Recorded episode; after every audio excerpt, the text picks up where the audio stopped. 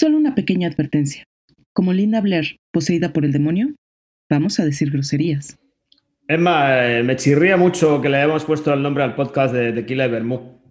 Más que nada porque aquí vamos a hablar de series y de cine y, y no sé, hemos ido un poco lo loco con el, con el nombre, ¿no? Pues fue lo que a ti se te ocurrió, solito, en tu cabeza. Sí, bueno, es que a mi cabeza no da para más. Entonces, la primera mierda que se me ocurrió, pues dije, ahora voy a hacer un podcast de esto. Pero pues está bien, México y España unidos a través del alcohol y el cine. 9.077 kilómetros eh, de distancia, ¿eh? Cuidado. ¿En serio? ¿Ya los contaste? Bueno, no, no, lo he medido porque metí en Google y lo miré, pero no lo he medido, ¿eh? No, no te creas, ¿eh? Que no. 9.077 kilómetros. Uf, la tecnología nos une. Sí, gracias, Zoom. De nada. Pauta no patrocinada. Mención no pagada.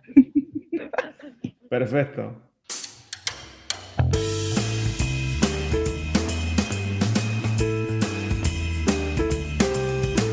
Comienza Tequila y Bermú, un podcast transoceánico con Javi Lorenzo y Enma Sifuentes.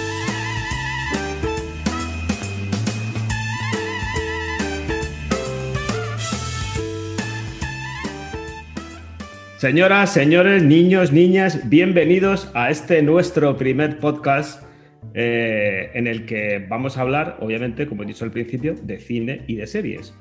Eh, tengo el placer, el orgullo de presentar a mi compañera barra amiga, Emma Cifuentes.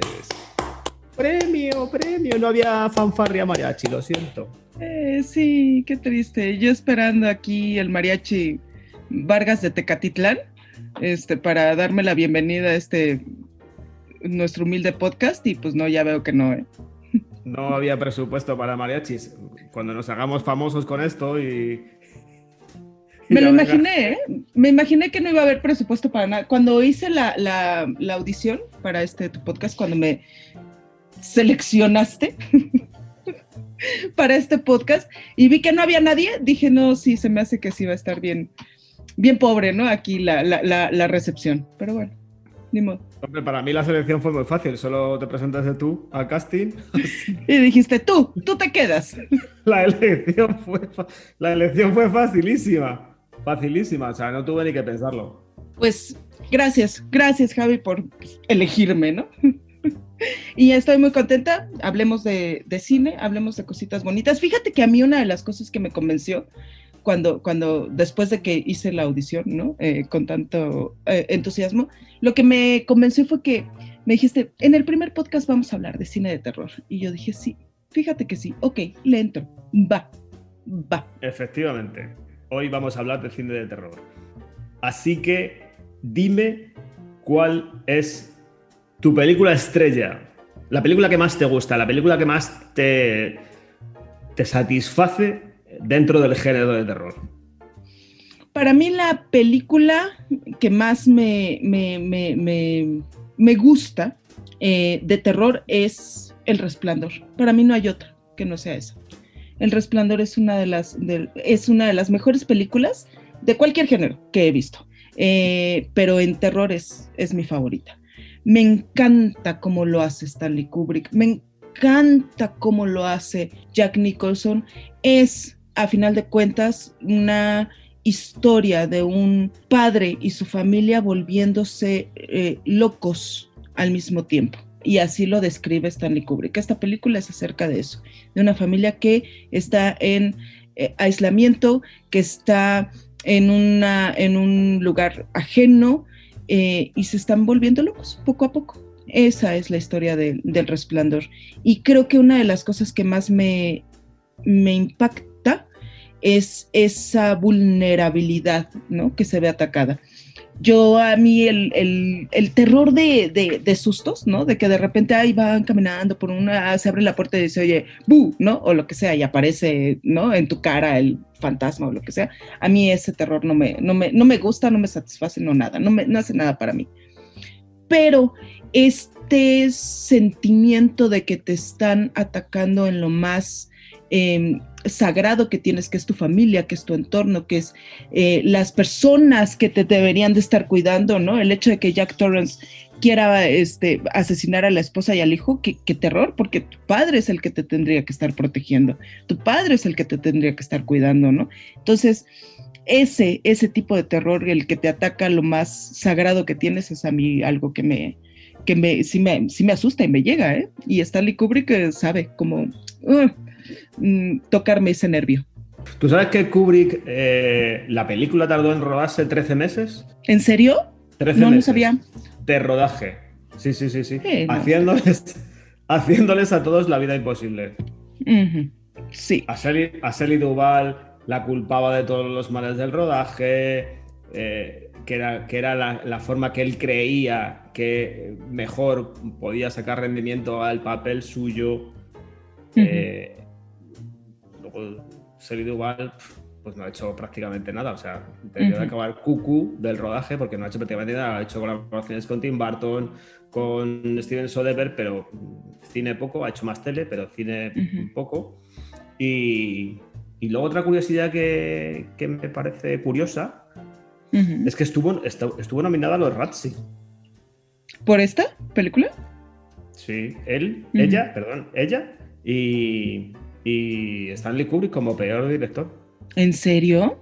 Sí, sí, Oye, pero se ha vuelto una de las mejores, porque tú, por ejemplo, cuando hablas de adaptaciones de Stephen King, a pesar de que Stephen King la odia, porque se, se, separa muchísimo del, libro y cuenta ya su propia cosa, como que toma la base de esta historia de la familia encerrada en el hotel y ya de ahí Stanley Kubrick hizo lo que se le pegó la gana y contó la historia que se le pegó la gana. Pero cuando hablas de adaptaciones de Stephen King, esta es de las, de las más queridas y de las más apreciadas, ¿sabes? De las mejor criticadas. Como con el tiempo, a lo mejor, o no, sé, ahí que haya sido, que la ha convertido ya en una película de culto más que, ¿sabes? Aunque no haya sido su éxito taquillero. Yo creo personalmente que es la mejor adaptación de una novela de Stephen King. ¿Verdad? Yo también. Sí, estoy totalmente convencido. Aunque Stephen King dijo que, que la película era un Cadillac sin motor dentro, que es muy gracioso.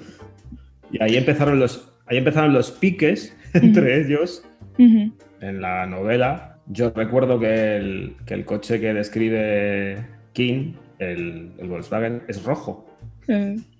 Y cogió Kubrick con sus altos cojonazos y primera escena, la música esa tétrica que empieza cuando empieza.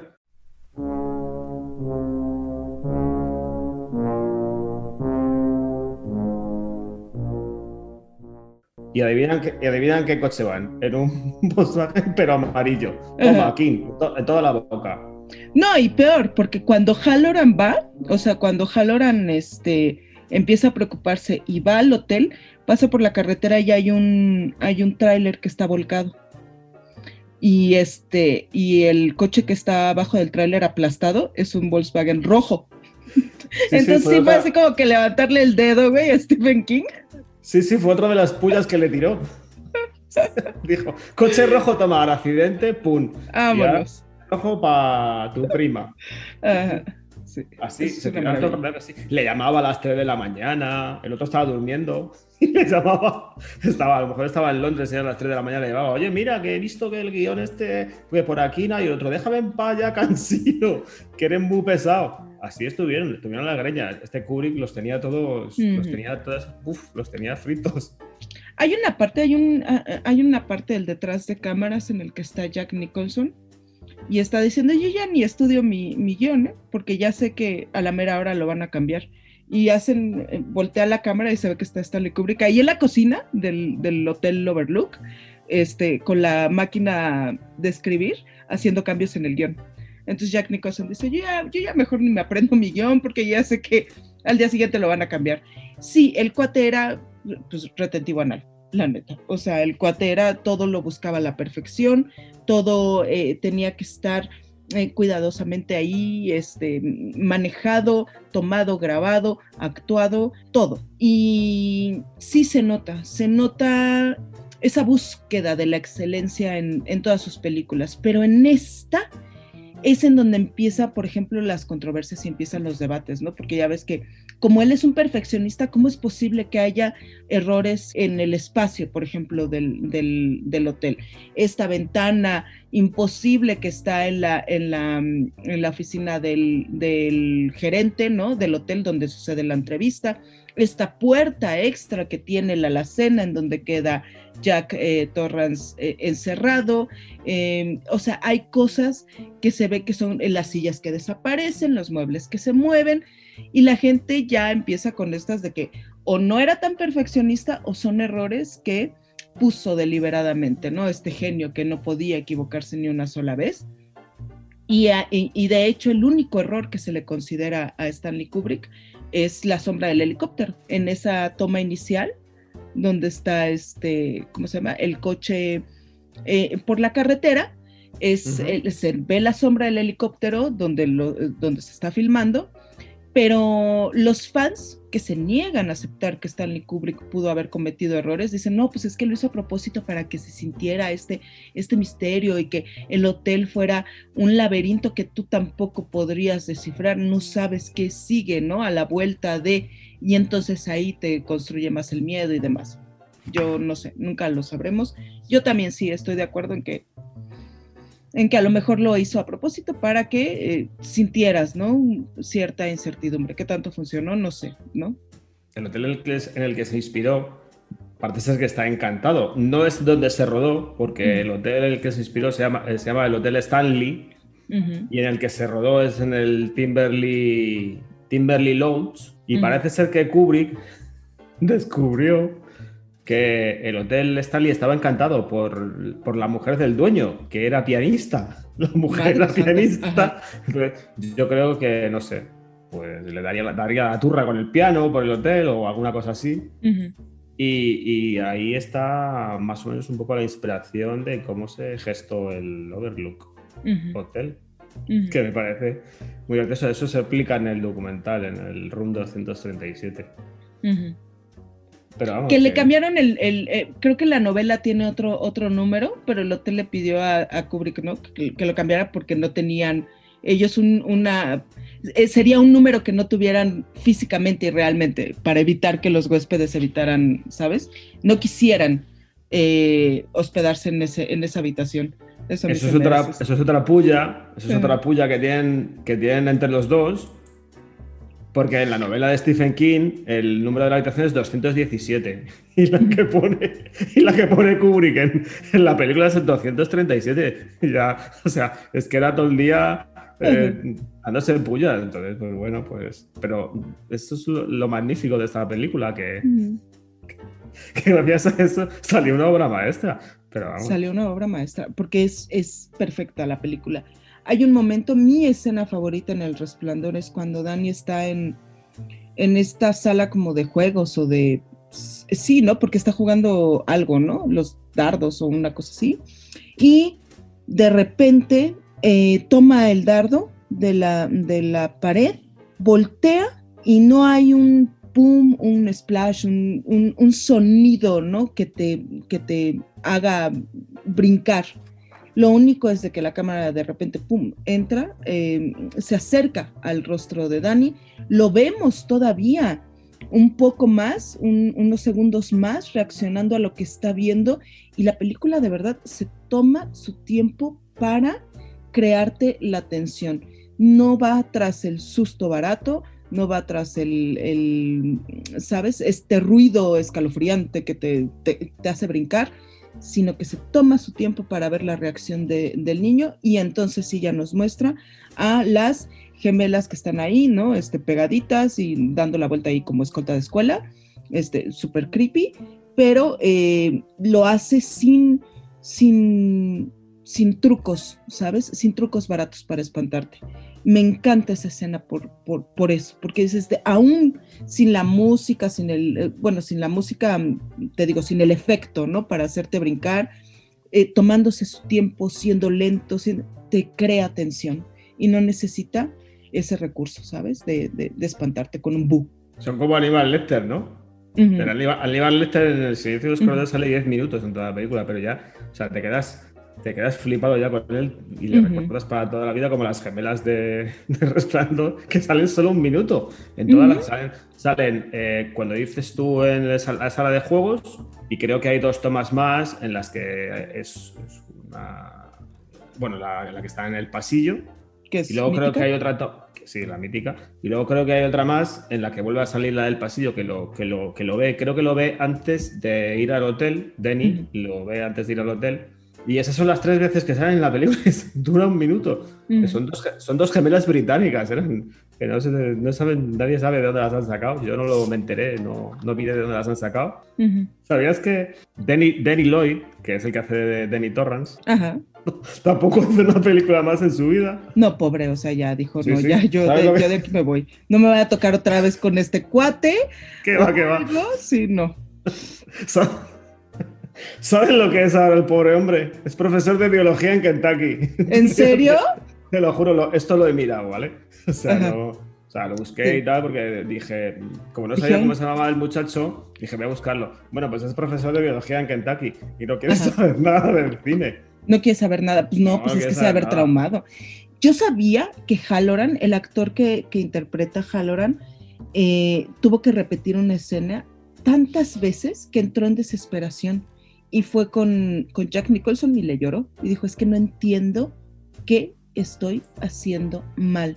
¿Por qué tengo que estar haciendo esta escena ciento treinta y tantas veces y no sale y no sale y no sale? Como que Jack Nicholson le dijo, te entiendo hermano, ¿sabes? Ten paciencia, en algún momento va a quedar. Tú hazlo diferente cada vez porque así es él. Y se van a repetir las tomas cientos de veces, ¿sabes? Pero que ya era una desesperación brutal, ¿no? De tantas repeticiones que se estaban haciendo. Entonces, imagínate, si eres un niño y no todavía no tienes así como que bien formado ahí el carácter, que te traten así, ¿sabes? Si ya como adulto estás a punto de llorar en frente de tus compañeros, imagínate como niño.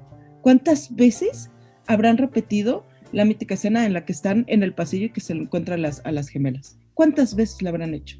Me lo imagino, y esto, esto son imaginaciones mías que están en mi cabeza, ¿sabes? Mm. Yo me lo imagino cuando termina el rodaje del Resplandor a, a Denny Lloyd, que ya está, ese hombre compungido ahí, con cara, o sea, tiene, tiene, tiene cara de meme, de, de, cara de meme arrugado así, como enfurruñado, diciendo, yo no quiero hacer más películas, a mí dejarme en paz, no me llaméis más para el cine, que estoy cansado de este señor, así. Y luego también me lo imagino que cuando, cuando han hecho la segunda parte, la de Doctor Sueño, la de Iwan McGregor, eh, me lo imagino que llaman al Danny Lloyd este y, le llaman por teléfono y dicen, oye, mira, Danny Lloyd, que como, que como hiciste tú el resplandor la primera, pues mira que hemos pensado que vamos a hacer la segunda, la de Doctor Sueño. Digo, queríamos contar contigo para el papel de Torres y otro, que no, que me, que me dejéis en paz, que no quiero hacer más cine, cansinos, dejarme, no me llaméis más y ya le, tienen tan, tan agobiado, tan aburrido, tal, y ya, ya decide, decide, decide quitarse en medio. Y, me lo imagino con una, con una soga al cuello, subido en un taburete.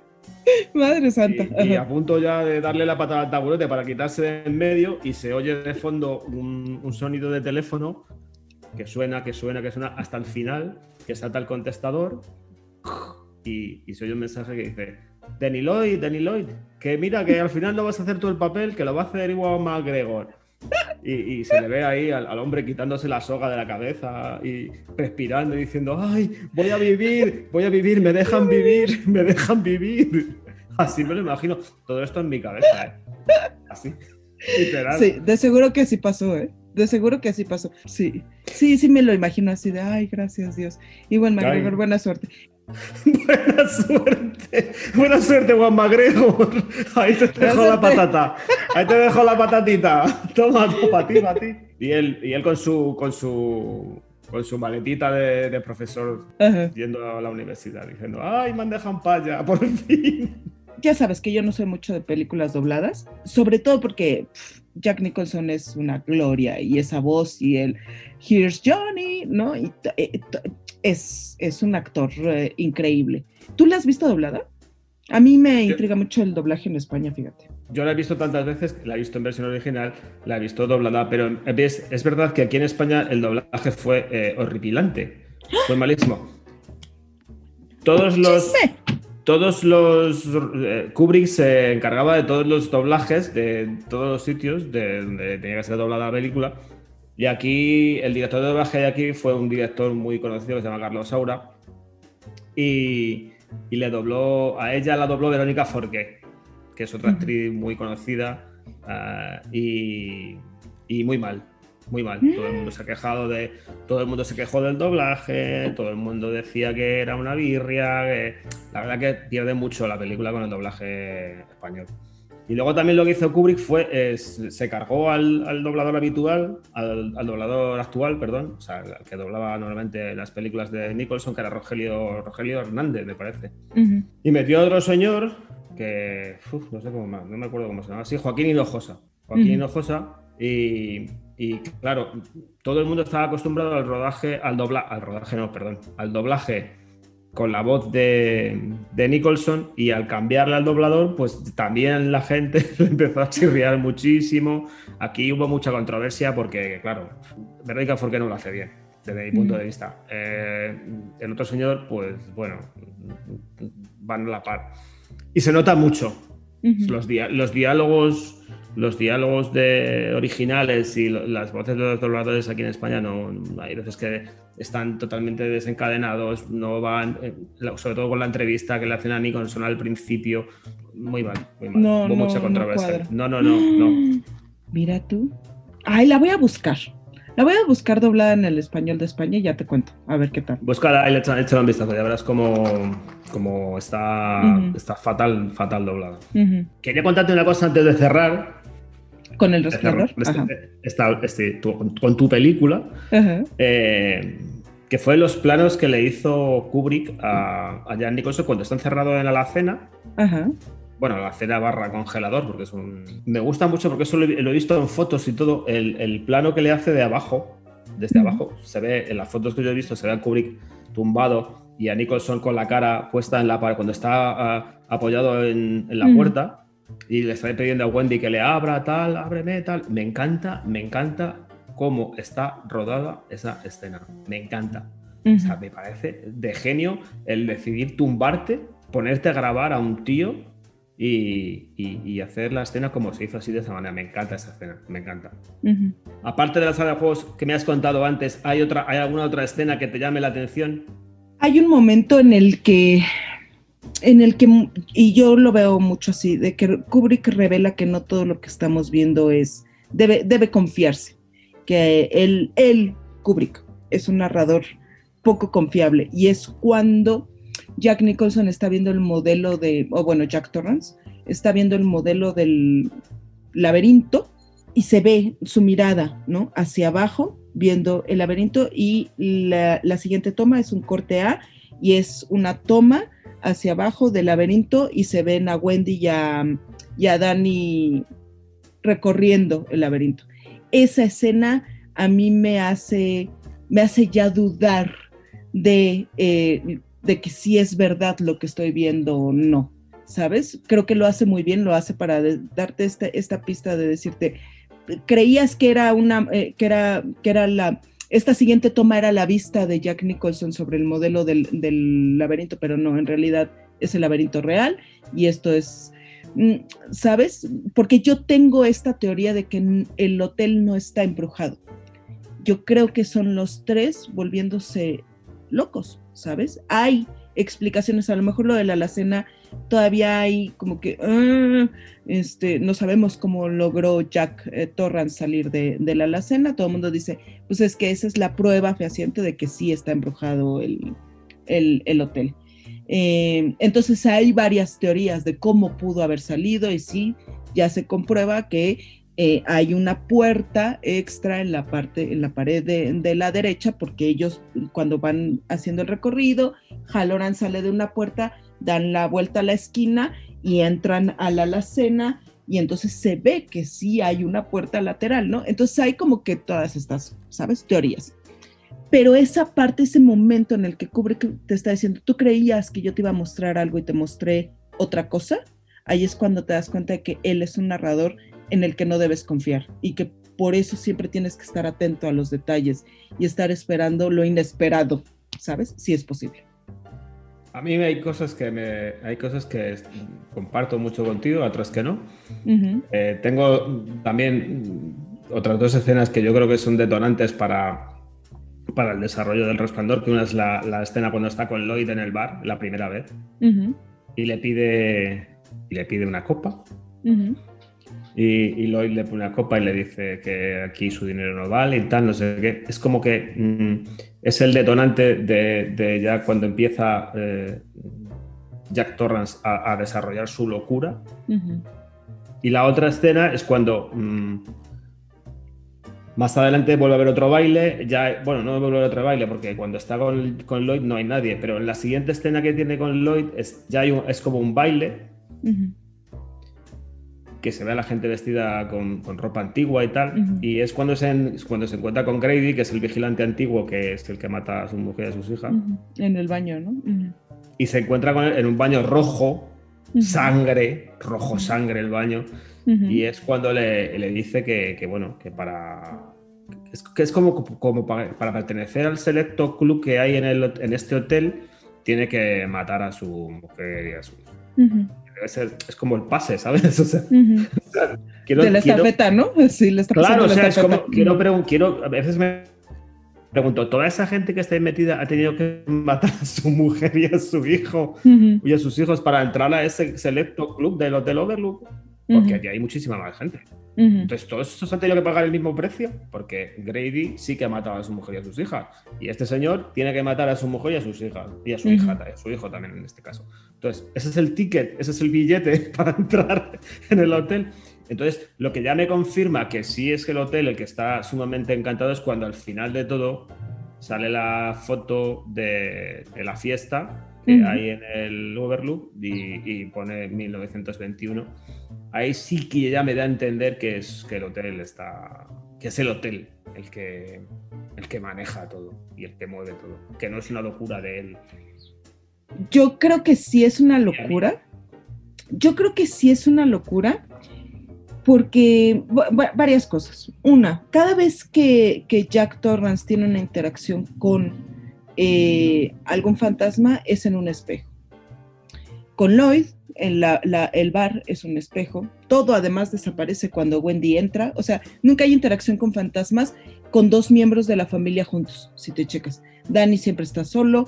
El hombre del traje de oso este, eh, Wendy está sola y todos los fantasmas de, Jack Torrance aparecen cuando él está solo y frente, al, frente a espejos, porque ahí es el mismo, ¿no? Es su otra mm, persona, ¿sabes? Saliendo con Lloyd, con la mujer en el baño, en, el, en, la habitación, con eh, Grady están los espejos en el, ¿cómo se llama? En, el baño e incluso yo siento que la parte en la que él está hablando con Grady, eh, al momento de que va a salir cuando está en la alacena, que es una de, las escenas que te digo que más eh, he tratado como que de analizar o de comprender. La puerta es metálica y se ve un reflejo incluso de Jack Torrance ahí como si fuera ese otro espejo. Creo que no es una casa embrujada y la foto del final a mí me parece que es más un comentario político por parte de Kubrick porque hay toda una historia detrás de esa, de esa fotografía, de esas reuniones clandestinas que los grandes líderes este, solían tener en el, en el, en el hotel en donde, de donde se inspira Stanley Kubrick. Eh, o sea, es más un comentario político que él, sabes, que el misterio que él quiere poner a lo paranormal. Pero entonces tú crees que Wendy cuando ve al mayordomo y al señor de la careta que están haciéndose ahí sus temas, ¿se lo inventa o qué? no se lo inventa, pero creo que sí es una forma de, en la que Kubrick eh, se, te digo que todos se están volviendo locos. Danny se está volviendo loco, este, Wendy se está volviendo loco, Jack se está volviendo loco. Es el aislamiento, es el encierro lo que los está haciendo ver estas cosas. Sin embargo, creo que en el caso de Wendy es que sí hay una historia de abuso ahí por parte de Jack y de Danny que ella no, no está viendo ella no ve las cosas eh, como, lo, como Dani, como Jack lo están viendo, que sí saben cuál es la, verdad, la verdad acerca de esa historia de abuso. Cuando Wendy ya se da cuenta de que Jack sí es capaz de lastimar al niño, que no hay una mujer por ahí este, escondida que lo trató de ahorcar y demás. Cuando se quita esa venda es cuando empieza a ver el lobby lleno de telarañas, este, el Grady en el pasillo, el eh, hombre con el disfraz del oso. Es ese momento en el que ella ya puede ver la verdad. Entonces, el resplandor, en, en toda esta teoría tuya, el resplandor de Dani, ¿qué significa aquí entonces? Pues sí, o sea, a lo mejor yo creo que sí hay algún tipo de como mm, de, poder premonitorio por parte de, Dani, pero de que el hotel esté embrujado, no creo. Fantasmas no hay. Yo siento, yo es mi, mi estoy en ese grupo de, ¿sabes? De fans que creen que no hay fantasmas, que no aparece ni un solo fantasma, que todo está en la mente de ellos y el pues, simbolismo que utiliza Kubrick para decirte en qué momento está cada personaje. Bueno, pues vamos a dejarlo aquí porque lo has, lo sí, porque si perfecto. no... Lo has dejado, o sea, lo has bordado. Lo has bordado. Vamos a dejarlo aquí. Oye, nada más, yo quiero saber qué es lo que la gente opina si están de acuerdo con mi teoría, ¿quién de los que nos están escuchando está de acuerdo con que hay fantasmas? ¿Quién cree que no hay fantasmas y de verdad todo es así como que psicológico? Pero a mí me gustaría saber dónde lo pueden hacer, si nos pueden contactar o no. Tenemos un correo electrónico para que se puedan poner en contacto con nosotros y nos den su teoría, que es tequilaibermu.gmail.com. Ahí nos podéis escribir darnos vuestras teorías, lo vamos a leer porque tenemos todo el tiempo del mundo. ok. Bueno, tequila y gmail.com si estás en España, tequila y gmail.com si estás en México. Perfecto. Sí, perfecto. Eso es. Y luego también tenemos una cuentecita de Twitter en la que nos podéis escribir ahí y contarnos también vuestra teoría o, sugerirnos otros temas que, de los que queramos hablar en el podcast. Ay, sí, sugiéranos. O cualquier cosa que es, arroba tequila vermú. Ok. Así. Arroba tequila Tequila vermú.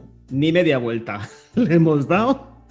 Ahí nos pueden escribir y nos dan sus opiniones maravillosas, estupendas, que leeremos también porque yo tengo una vida muy triste y no tengo nada que hacer. Y si necesitamos contacto con la gente, contacto humano, ¿no? Porque si no...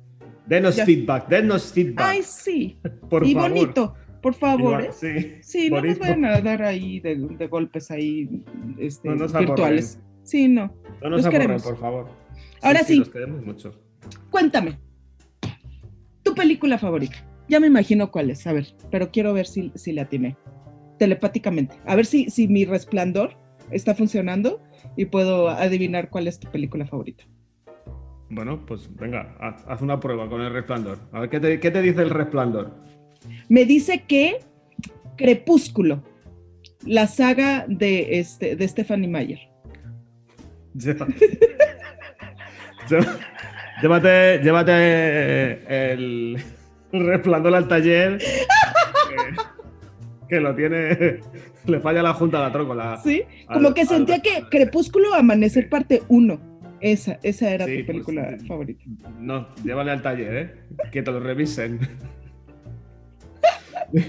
Mi película favorita de terror, pues de todos los tiempos, voy a decirlo así de claro, es El Exorcista. Mira, y esa era la segunda que iba yo a adivinar. Pues es el exorcista. Qué maravilla de película. Ah, qué obra maestra, qué obra maestra del cine de terror. Te voy, a, decir una cosa. Para mí, el exorcista es un cruce entre un combate de boxeo o, de, lo que tú quieras y un día de pesca. Y te lo voy a explicar. A ver, cuéntame. tiene una explicación muy sencilla. Sí, sí, sí. Argumento. Vamos a ver, el, Resplandor no deja de ser una película en el que es un combate entre el demonio y el padre Lancaster Merrin. O sea, desde el minuto uno, cuando están en la excavación en Irak, creo que es en Irak o en Irán, me falla ahora, me falla el dato, pero vamos, en, Irán hay un frame, una toma en la que eh, bueno, primero está, eh, se le ve al padre Merrin que está un poco cascado, tiene, de, arritmias o algo del corazón debe de tener o algo, y se le ve que se está tomando como una especie de, de juanola para el pecho, ¿Qué es eso de. Juanola? Una Juanola son unos caramelos que Ah. hay aquí en España negros que te ponen, te ponen bien en el. Te hacen respirar bien. Ah, mira. ¿Legales? Sí, sí, claro. Ah, ah. Aquí todo es legal. Aquí Ah, todo, lo ok. que, se- todo lo que se pueda comprar en farmacias es legal. Ah, ok, ok. Entonces se le ve que está, pues eso, pues está un poco tocado, ¿sabes? Bueno. Pero hay un, lo que te iba a decir, hay una, hay una escena que está, mm, se, está como una- se sube con una especie de, de una, como una piedra, como el Rey León, está subido ahí, y enfrente tiene un fotograma de, de lo que es, pues, en, piedra, pues, el busto, o la cara y eh, la- el busto y el cuerpo de un- de un- del- del demonio. Y ahí ves que ya ahí hay una confrontación. De hecho, eh, en una de las múltiples es- escenas de la habitación de Regan, se ve que él está. Se ve que está llamando al padre Merrin. O sea, Merrin, Merrin, le llama. Ujú. Y, y lo del día de pesca es porque eh, mm, Regan, mal que le pese, es el anzuelo que hace ese canto de sirena que está llamando al padre Merrin para que el padre Merrin vaya para allá y, haga el exorcismo y todo eso. O sea, mm, sí, es una niña de 12 años, ¿vale? Pero no deja de ser un anzuelo. Entonces, esa es mi mala visión del exorcista. Pero mm, creo que para mí es la correcta. Mm, Pero no creo que sea para nada mala, ¿eh? No, mala que me refiero que, que me- me- mala me refiero que es una comparación súper rara, ¿sabes? O sea, compararla con un combate y un día de pesca, pues es una comparación súper rara, pero, pero para mí sí que lo es, o sea.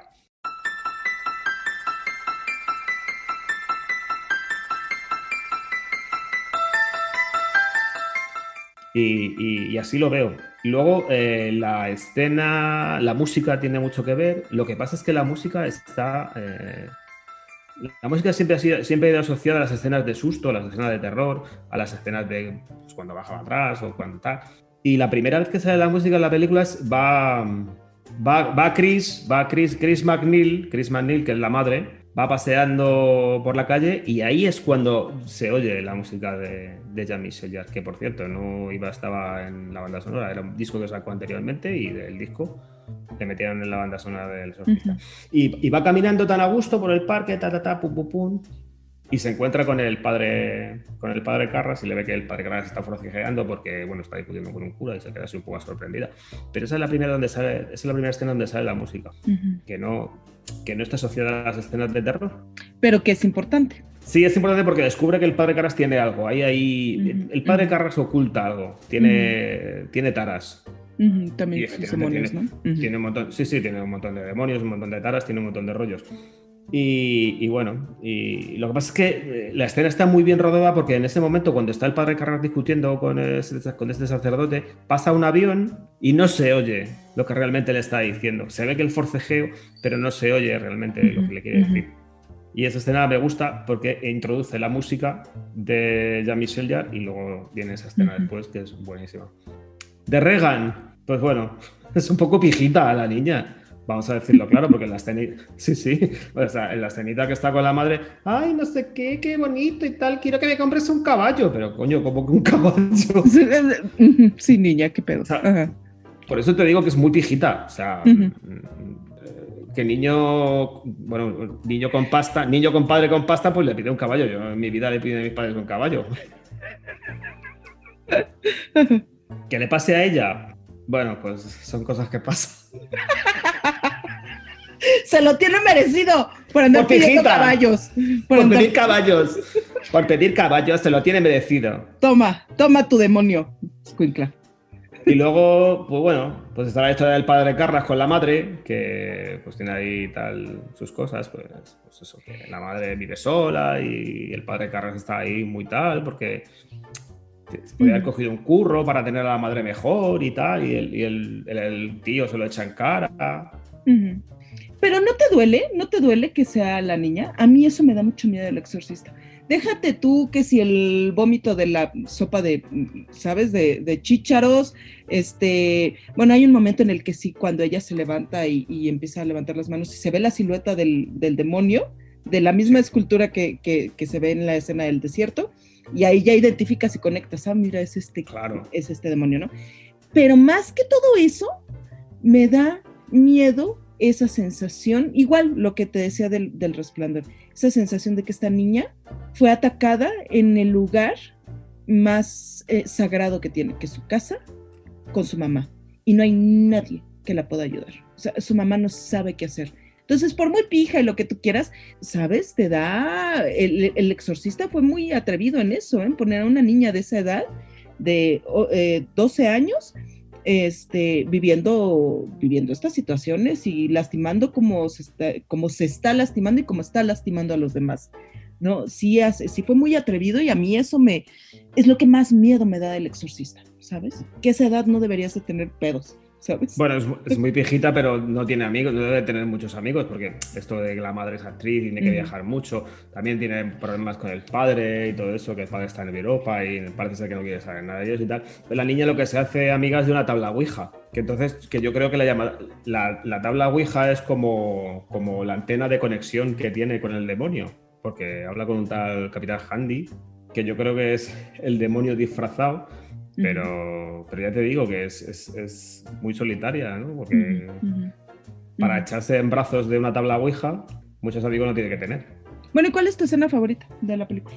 Pues mi escena favorita. Em, es que tengo varias escenas favoritas, entonces pues voy a, voy a decirte la que yo creo que es un poco más importante. A ver. Cuando aparece Brooke Danes eh, que se supuestamente se ha caído por la escalera y se ha partido, se ha partido el cuello, o sea, le ha dado la vuelta, la vuelta, le ha vuelta al cuello como, como una jirafa. Está Kinderman, el detective Kinderman, y, echa una mirada a la escalera y ve que es una escalera súper empinada y tal, no sé qué. Y me gusta mucho esa, esa, esa escena porque eh, Fredkin inconscientemente te está diciendo, te está enseñando mm, el final de la película. Bueno, inconscientemente no, conscientemente. Yo creo que, conscientemente. Yo creo que conscientemente te está enseñando el final de la película, te está enseñando que eh, el, aunque no aparezca la escena en, el que, en la que en la que Dennis mm, cae por la escalera y se muere, te está diciendo que en esa escalera va a pasar algo. Y por eso no te enseña la muerte de Dennings.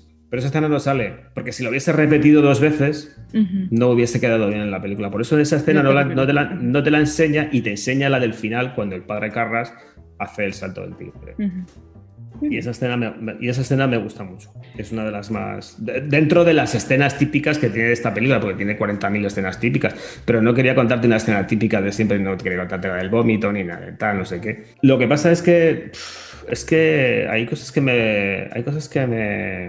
En las que, las, en las que lo paso mal. Porque cuando están a Regan haciéndole un montón de pruebas, y será porque yo estaba en la máquina esa metido también, en esa máquina que te meten, que es un tubo, que te está. Te porrea muy fuerte y lo pasas muy mal. Que hace tu body scan, ¿no? O sea, que hace un escaneo de tu. Y le hacen esas pulsadas y tal. Pero me gusta mucho todo eso que le pasa porque cuando va al médico no sé si es la primera vez o la segunda, no me acuerdo, eh, Jack ya se, ya se pone muy farruca. Se, se, pone muy farruca y le van dando unos diagnósticos de mierda que si tiene un desorden nervioso, que si tiene problemas cerebrales, que, que es que no tienen sentido. Entonces ahí es, ahí es, cuando le dice lo de saque meta o saque sus, sus dedos de mi jodido coño, le dice ahí al médico en una de las frases, porque el demonio es muy cachondo. Luego está la escena en la que se mea en la, cuando está en la fiesta, porque el cura que está en la fiesta es muy importante, el padre Dyer, se llama así. Esa escena también es muy importante porque es cuando, es cuando conocemos al padre Dyer y es cuando baja, baja Reagan y se mea en la, en la alfombra y, y, son pistas que te van dando de lo que va a venir después. Pues ya el único, el recurso que le queda es el exorcismo. Que está muy bien porque me gusta. Cuando llega, cuando, llega el padre Carras le recibe con un vómito maravilloso. Le dice, hombre, padre Carras, toma, vomitona, vomitona encima al cura. Tiene tantas cosas, tan buena, tiene tantas cosas. Sí, es impresionante porque sí, el demonio es, es, sí es chistoso, en algunos momentos es cagado, es desfachatado, es muy cruel, es eh, tan violento, tan grosero, tan, o sea, es tan de todo.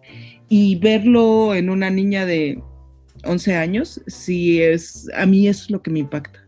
Me impacta que puedan salir tantas palabrotas, que pueda golpear a todas las personas que golpea, que pueda herirse de esa forma como lo hace con el crucifijo, que pueda herir a otros como lo hace con el padre Carras, cuando este, ya está a punto, ¿sabes?, de, llegar a su... A, ¿Sabes? A darle. A la madre también la golpea. A la madre, cuando la tira y le... Eh, eh, no sé si le mueve un librero, ¿no? Un mueble o algo mm. así, ¿no? Entonces es, es increíble viniendo de una niña de 11 años. Entonces ya, yo creo que también con la edad, porque cuando yo, yo la vi más, más chica, ¿no? Obviamente.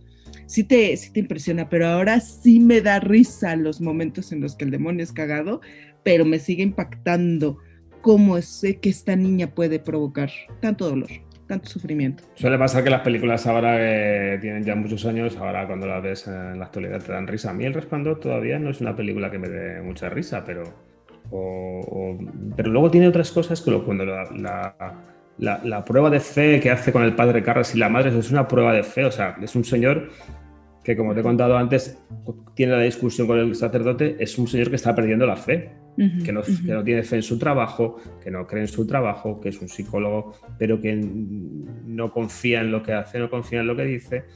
Entonces también tiene cosas que no son tan de risa.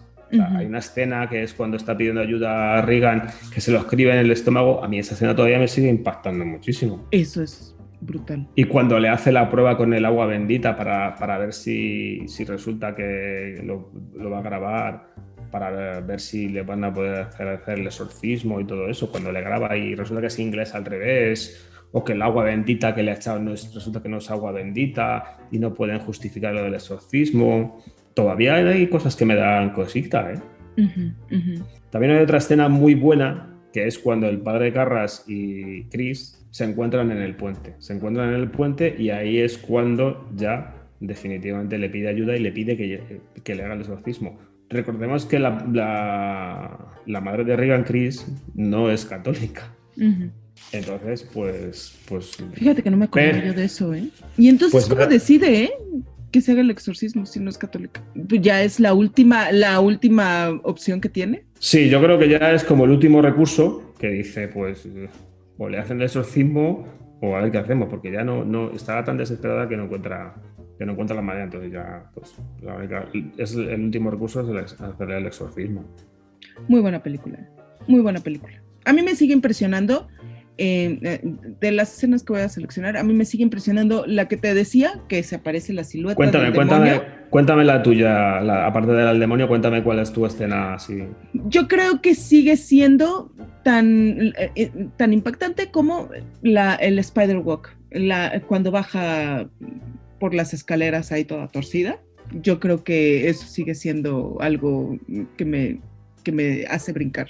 Luego como que me pongo muy filosófica y quiero buscar otras escenas que también tengan un impacto. Y todas, y es que es una película que eh, este, me, me, impacta en muchos, en muchos momentos. Pero eh, ese momento en el que baja las, las escaleras sigue siendo un así no mames, güey, ¿en qué mente estaba esta imagen, sabes? ¿En qué mente estaba esta imagen? Luego también es, una película que tiene, tiene puntitos de comedia, sobre todo el detective Kinderman, cuando les, siempre les está preguntando si quieren ir al cine, porque tiene pases para el cine y tal, y nadie quiere ir a verlo, nadie quiere ir con él porque todas las películas que les propone las han visto. Y luego ya al final, pues es, lo que más me gusta de todos. Cuando ya el demonio vuelve otra vez a poner a prueba la fe del padre Carras y el padre Merry le dice, vete, vete, date una vuelta, date un aire, que te despejate y tal, no sé qué. Y cuando vuelve a, la habitación, el padre Merry ya está muerto y este en un arranque de ira le coge del pechamen a, a Regan y la empieza a agitar ahí como si fuese una batidora. Y de repente vemos un plano de la cara de, del padre Carras con ya el demonio metido dentro y está aquí en esa vicisitud de que de no sabe qué hacer, si, y decide tirarse por la ventana porque está la lucha interna y dice, pues mira, yo me quito de en medio. Y Ahorita que todavía tengo un cierto control, ¿no? También. Eso es, entre él y el demonio, antes de que el demonio ya le posea completamente, dice, pues nada, pues hasta luego. Y se lanza, se ejecuta. Y sí que me gusta también que el padre de ayer le dé tiempo a llegar y, y le pueda hacer esto de la solución, le dice lo de los pecados y todo eso. ¿Los últimos auxilios? Eso es, sí. Y me gusta porque así ya mm, mm, es como si lo cerrara y ya el hombre puede descansar en paz. Porque el ajetreo que tiene el padre Carras en la película tela. Entonces ahí es como, es como que le deja en paz. Y ahí ya, culminante, pum, yo me rindo a los pies de William Friedkin, algo así, me arrodillo y, la escena que ya lo cierra todo es cuando la niña, cuando Regan, sin enterarse nada de nada, coge y le besa al, padre Dyer, como diciéndole, como dándole las gracias por haberme. Aunque no me he enterado de nada, pero sé que sabe que hay algo ahí. Como que lo reconoce, ¿no? Por el, por el cuello. Y... Por el alzacuellos. Y le da un beso como diciéndole gracias, me habéis salvado. Y a coger el Mercedes y hasta luego, Lucas. Bien, bien. Es una muy buena película, es una de las mejores películas de terror que he visto, de verdad. Lástima que sufrió esta, este, esta enfermedad de Hollywood, ¿no? De hacer después El Exorcista 2, El Exorcista 3, El Exorcista el inicio, El Exorcista... Yo me bajé en la segunda. Ya no, no pude ver más. Vi Reposeída, que es muy graciosa. Cuéntame de eso, por favor. ¿Qué es eso de reposeída, por Dios? ¿No has visto, Reposeída?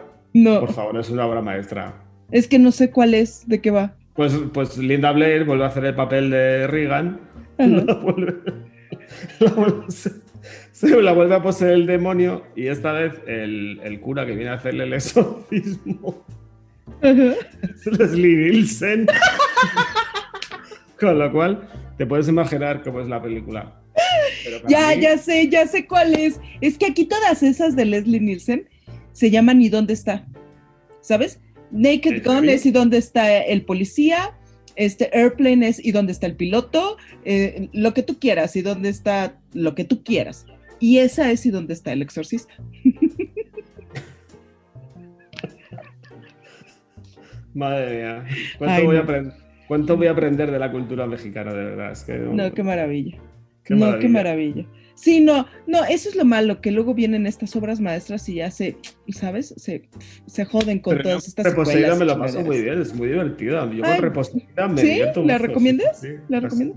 Vamos a decirle al público que este, esta es una recomendación con este de, de, de Javi, una recomendación exclusiva de Javi, que él dice que todo el mundo vaya a ver reposeída, que se la van a pasar muy bien. Y ya después en el Twitter, por correo, ahí nos dicen, ahí nos dicen qué opinan de las recomendaciones de Javi. En Twitter y en el correo, mátenme. Gracias. Entonces, tequila y arroba gmail.com si estás en España, gmail.com si estás en México, o arroba tequila ahí te comes la I, o sea, ahí no hay I, nada más arroba tequila y ahí le escriben a Javi, muchas gracias por recomendarme Reposeída, las dos horas mejor invertidas de mi vida. Eso es. Pues qué, vamos a lo que sigue. Te voy, sí, te voy a proponer un juego. Será duelo a muerte con cuchillos. ¿Duelo a muerte con cuchillos? ¿Qué es lo que piensan hacer? Yo creo que van a pelear con cuchillos. Me tienes que dar dos películas Obviamente no tienen que ser tan buenas como la que has elegido, pero que estén rozando ese nivel. Empieza. Te reto en el gueto, empieza. En Más y Fuentes. Ya, yo pensé que ibas a, empezar tú. Las, las, damas siempre primero. Yo creo que voy a empezar con El Conjuro, porque hacía mucho tiempo que no veía yo una película de terror que eh, supiera cómo construir eh, la tensión y supiera bien cómo detonarla, em, liberarla, eso. Que supiera bien cómo, cómo, cómo liberarla, en qué momento justo. Hay momentos en los que parece que va a venir este boom, ¿no? Este salto, este susto, y no, no lo hace porque, porque todavía tiene, tiene, tiene espacio para eh, seguir construyéndote y seguir estirando esta liga. El punto en el que la mamá está aplaudiendo para buscar, creo que está buscando a las niñas, están escondidas o una cosa así, está aplaudiendo, abre la puerta del sótano no ve nada, prende un, cerillo y está tratando de ver qué es lo que, qué es lo que, qué, es lo que hay abajo, ¿no? Además, recordemos que se acaban de mudar a la casa. Entonces, pues como que todavía no está bien familiarizada, ¿no? Con qué, qué hay.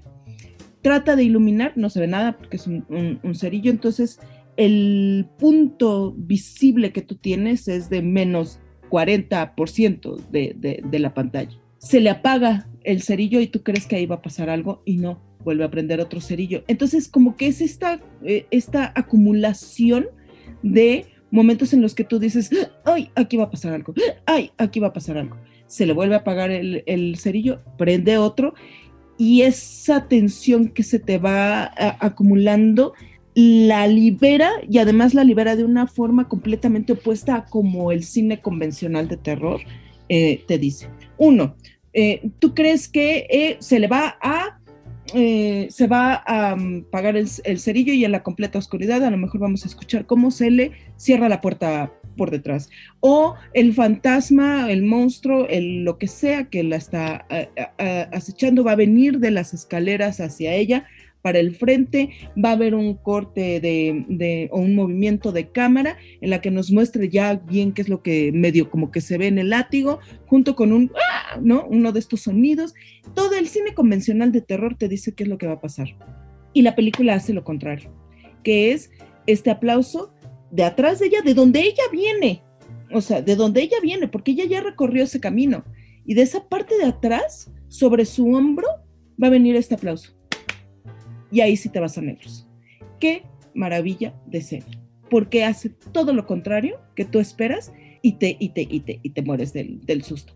Ya veníamos nosotros de unas décadas así como que medio flojonas del cine de terror y teníamos todas estas teen movies, ¿no? ¿No? De, del asesino este, que está buscando venganza, de lo que tú quieras, que te, te asustan con ese bu, ¿no? Con ese toma, aquí te va la cara, ¿no? Este, de repente con un sonido ahí chirriante. Y El Conjuro es la primera vez, ¿sabes? En muchos, muchos años que yo veo una película de terror que no hace eso. Ahí te va, de nada. Estoy de acuerdo, estoy de acuerdo contigo porque yo creo que esta es la, la película post pantallazos. Ajá. No sé si me entiendes lo que te quiero decir. O sea, sí. hubo una época en que todas las películas de terror, o por lo menos las que yo veía, eran eh, como pantallazos de ordenador. O sea, Mm, estoy escondido aquí, pum, pantallazo de terror. Estoy metida en el armario, pum, pantallazo de terror. Entonces para mí The Conjuring es como el comienzo de una nueva forma de hacer terror. No como la convencional, la que conocemos todos, sino diferente. Entonces uh -huh. yo te la voy a comprar. Ay, punto para mí. Punto para ti en este reto. Punto para México. Yo te la compro. Ajá.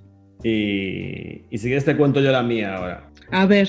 Yo una de las películas que le tengo mucho cariño de terror mmm, es la, la, invasión de los ladrones de cuerpos. Uh -huh. Es una película de 1956 con Don Siegel, de director, uh -huh. que es, hizo muchas colaboraciones con Clint Eastwood, hizo eh, Fuga de Alcatraz, El Seductor, Dos mulas y una mujer, Harry el sucio, es de Don Siegel y Clint Eastwood, que es épica. Entonces en esta película eh, la trama es muy sencilla porque nos cuenta la historia de un doctor que viene de un simposio, o sea, uh -huh. él, él, él, había hacer como una especie de conferencia y cuando llega a, al pueblo, a San, Santa Mira se llama el pueblo, Santa Mira, no, bueno, creo que se llama Santa Mira, no me acuerdo ahora, pero bueno, ya me lo recordarán los señores de Twitter. Ay, sí, que nos la recuerden. Entonces llega al pueblo y se encuentra con dos frentes. El primero es que la gente que está viviendo en el pueblo sigue estando ahí, pero mm, se comporta de diferente manera. Y hay una chava uh -huh. que era su antiguo amor y, y, se la vuelve a encontrar eh, cuando llega al pueblo. Entonces, bueno, el conflicto es el siguiente. Mientras le está tirando los tejos a la, a la chava antigua, a su amor antiguo, uh -huh. se van sucediendo una serie de cambios en el pueblo a través de unas vainas espumosas, porque son espumosas, es como un baño de espuma en forma de vaina, mm. que está haciendo que ese pueblo se convierta en una especie de alienígenas. Mm. Dicen en la película que es porque un organismo extraño está flotando en, el cielo y cae y es como una semilla. Entonces de ahí donde, donde salen las vainas que duplican a la gente. Y este, este buen doctor pues él quiere seguir, él, no quiere que él, no quiere que su, forma de pensar y su forma de porque claro, toda esta gente que se duplica eh, se quedan sin, es como si se quedaran sin, cerebro, o sea, les cambia el cerebro completamente, o sea, dejan de, son, son autómatas. Entonces, el buen doctor no quiere eso, entonces se tira toda la película luchando contra eso, tal, eh, hay, campos de vainas, hay, hay, eh, todos, se ve como la gente del pueblo está toda compinchada, hay, este, hay, una escena que es buenísima, que es como si fuese una, una barra de zombies que le persiguen. Entonces, el final, que me gusta mucho más que el de eh, La invasión de los ultracuerpos, la de Philip Kamen, la del 78, que es otra de las películas que me, me gustaron, y que fue la primera que vi antes de, de ver esta, es la novia se duerme, se convierte, él no quiere, sigue sin querer convertirse, y lo que hace es huir y consigue escapar. Y cuando llega a, vuelve al flashback con el que empieza, el, flashback con el que se lo está contando a estos investigadores del FBI y tal, miren que está pasando esto, tal, no sé qué, y no le creen. Entonces, en ese momento llega una persona que tiene un accidente del pueblo de Santa Mira y, dicen que viene metido como una especie de vaina. Y, eh, al, y, al, decir lo de la vaina es cuando, es cuando cierra la película y se le ve al doctor apoyado en la pared y se deja caer como diciendo, uff, lo he conseguido, me van a creer. Porque en cuanto, ven, en cuanto le dicen que viene con la vena, se pone el, federal, se pone, llamen a tal, tal, tal, que hay una especie de, de pasión, tal. Entonces ahí es cuando le creen y consiguen evitar la invasión. ¡Wow! Por eso me gusta tanto, porque tiene esos dos finales, esos dos cierres que en la película de Kaufman no los tiene. Y por eso esta es la que me gusta. Qué maravilla. ¿Me la vas a comprar? ¿Me la vas a comprar o...? Sí, yo creo que este es punto para ti, ¿eh? Ahí sí fue este... Ojos, entonces hay empate, aquí hay que desempatar. Sí, yo creo que sí, ¿eh? ¿Me toca a mí entonces? Te toca. Ah, shoot. Para el desempate. Me voy por una muy reciente. Eh, Get Out eh, es una película de Jordan Peele este hombre, este joven eh, afroamericano, tiene una novia blanca y va a conocer a los papás de ella por primera vez. ¿Qué mejor premisa? Porque es un miedo universal, ¿no? Algo que cualquiera pudo haber sentido, que es conocer a los papás de, eh, de la novia o del novio. Es algo que siempre te va a, causar ahí como que miedillo, ¿no? ¿Sabes? Eh, al principio. Hombre, el tío ya va, ya el tío va fuerte, ¿eh? va a conocer a los suegros, ¿eh? sí, sí, Es un reto ya, ¿eh? Pero además necesitas el contexto de que están en un es, clase alta, es, una familia blanca, en un, en un lugar así rural, un poco conservador, medio racista y demás. Y eh, le tienes que sumar a ese miedo que todos podemos sentir con lo de eh, la raza, ¿no? ¿Qué hace Jordan Peele que es tan increíble? Te da una sensación de seguridad una vez que conoces a los papás. Porque si bien sí es cierto que hay ciertos como que comentarios medio torpes pues, de su parte y sobre todo del hermano de, ella, los papás tratan de mostrar eh, esta, esta actitud muy progre y muy a favor de ¿no? la diversidad racial. El, papá le llega a decir, yo votaría por Obama en un, tercer término si pudiera. Este, se, observan en, sus, em, en estos comentarios que a lo mejor el, chavo está haciendo mentalmente, ay, sí, ya lo sé, una familia rica blanca con sirvientes negros, ¿no? Eh, esta familia blanca se siente tan seguro que después cuando, cuando cuando son los, los momentos eh, de interacción con otras personas de color, con otros afroamericanos, esas interacciones son tan raras, tan extrañas, tan creepy, ¿no? La chava que le dice, oh, no, no, no, no, no, no, no, no, no, no, no, no, no, no, no, no, no, mientras le sale la lágrima y dices, güey, algo está pasando aquí, algo está súper extraño.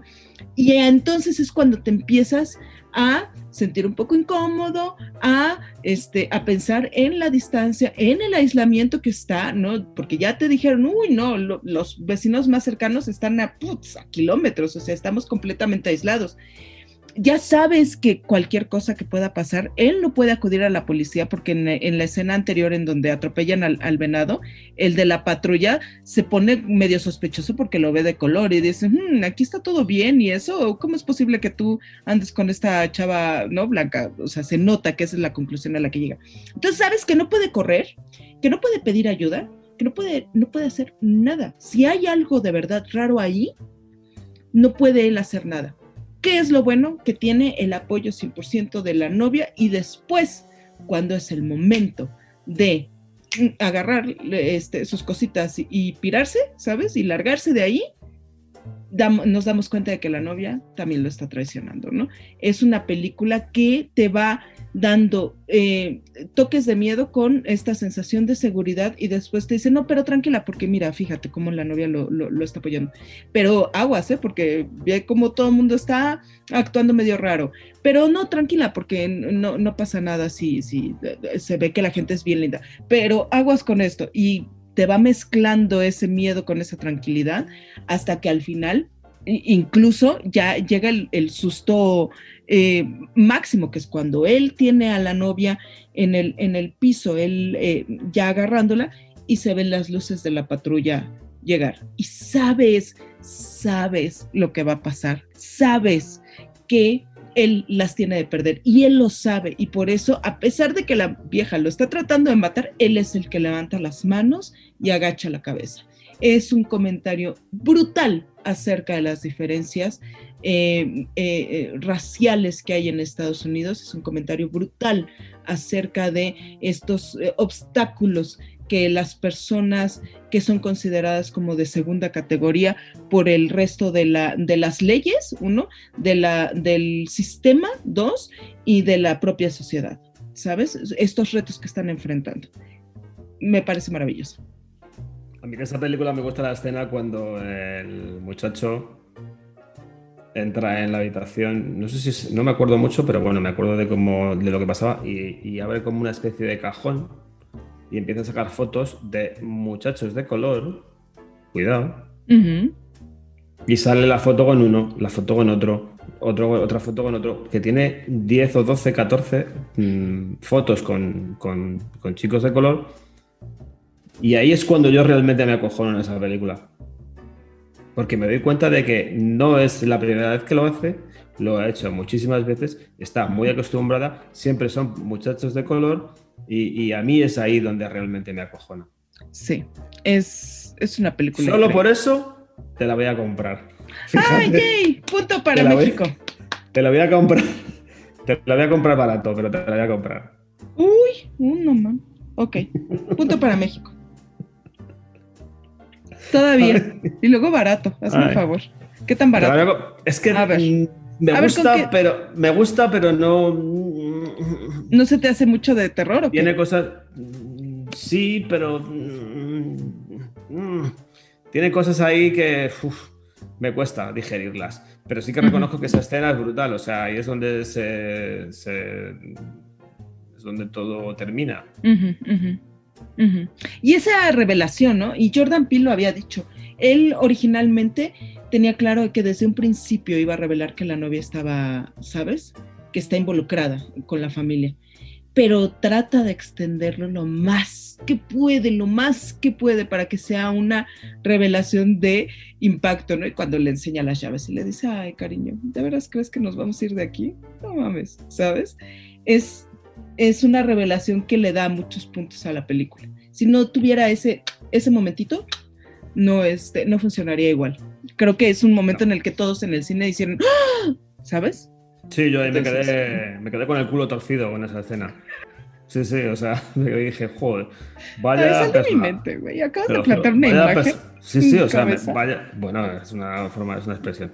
Pues esa escena fue brutal, o sea, me quedé, dije, vaya, vaya pájara. Esto sí que es una buena pájara.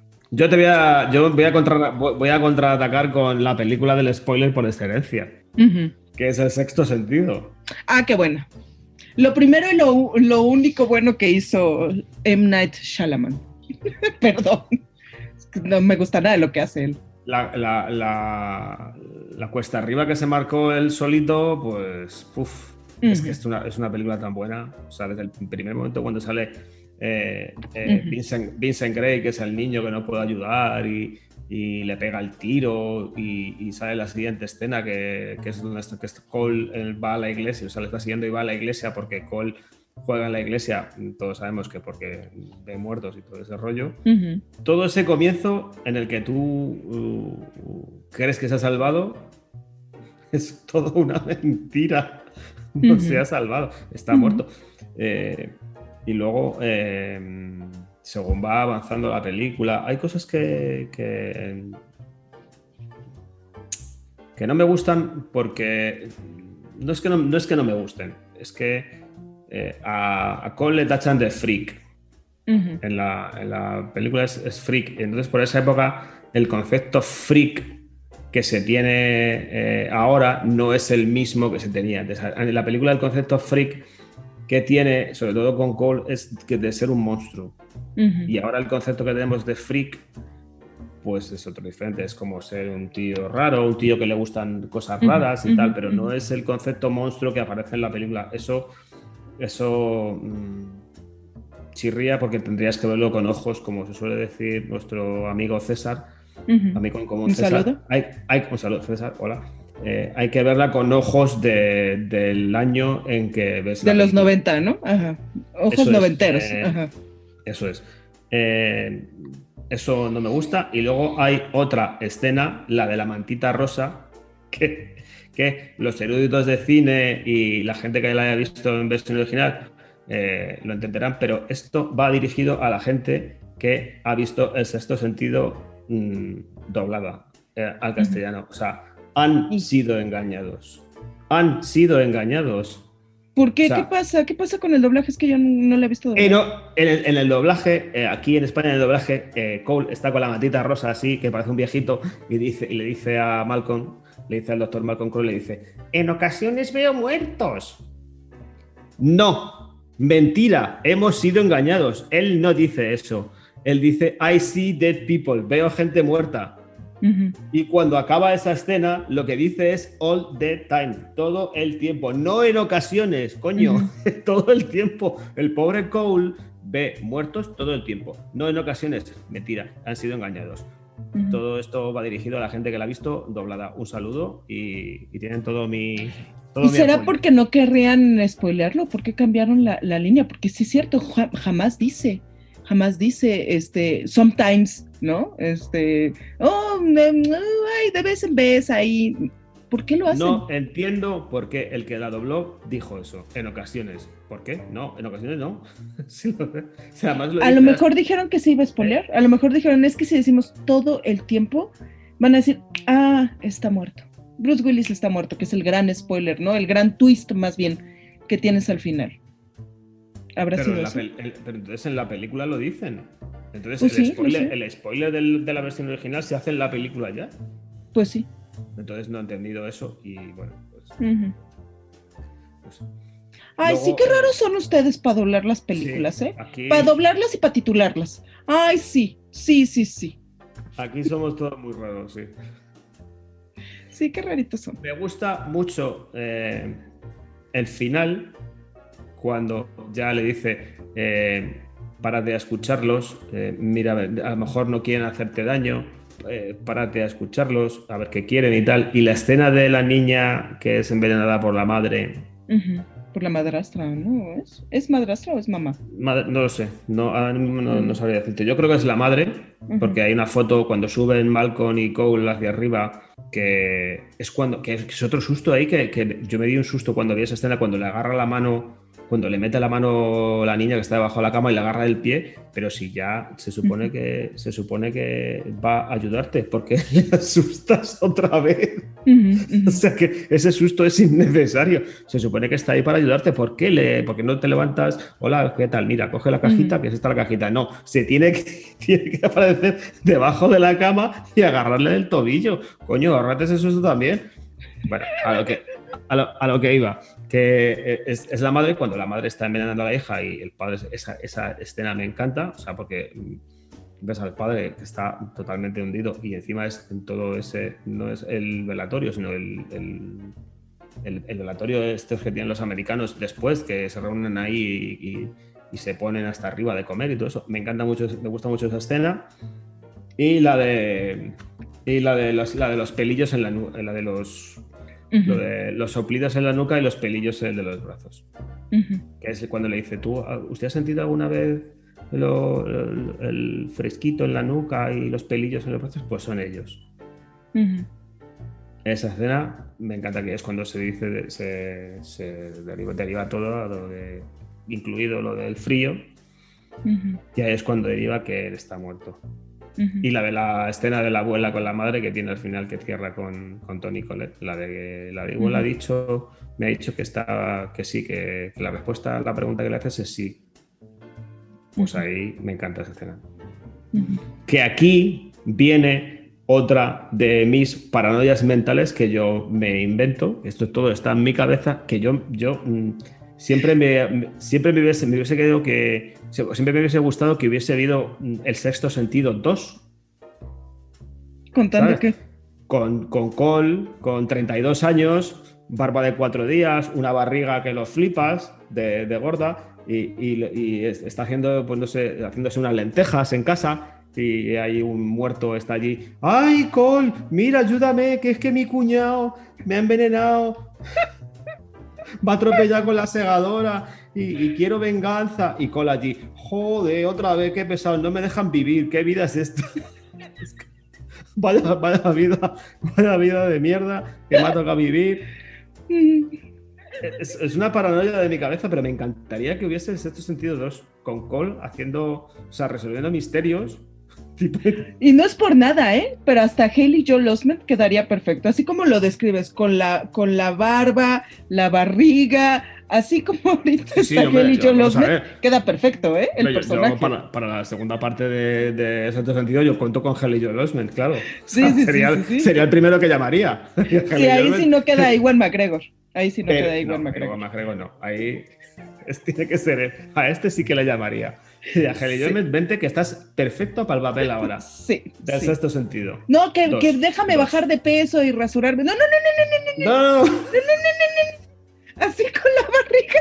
Así, así, así, así, así, así. Así, así como está. No hagas nada, no hagas nada, no te toques, hijo. No te toques nada. Así como estás, estás perfecto para el papel.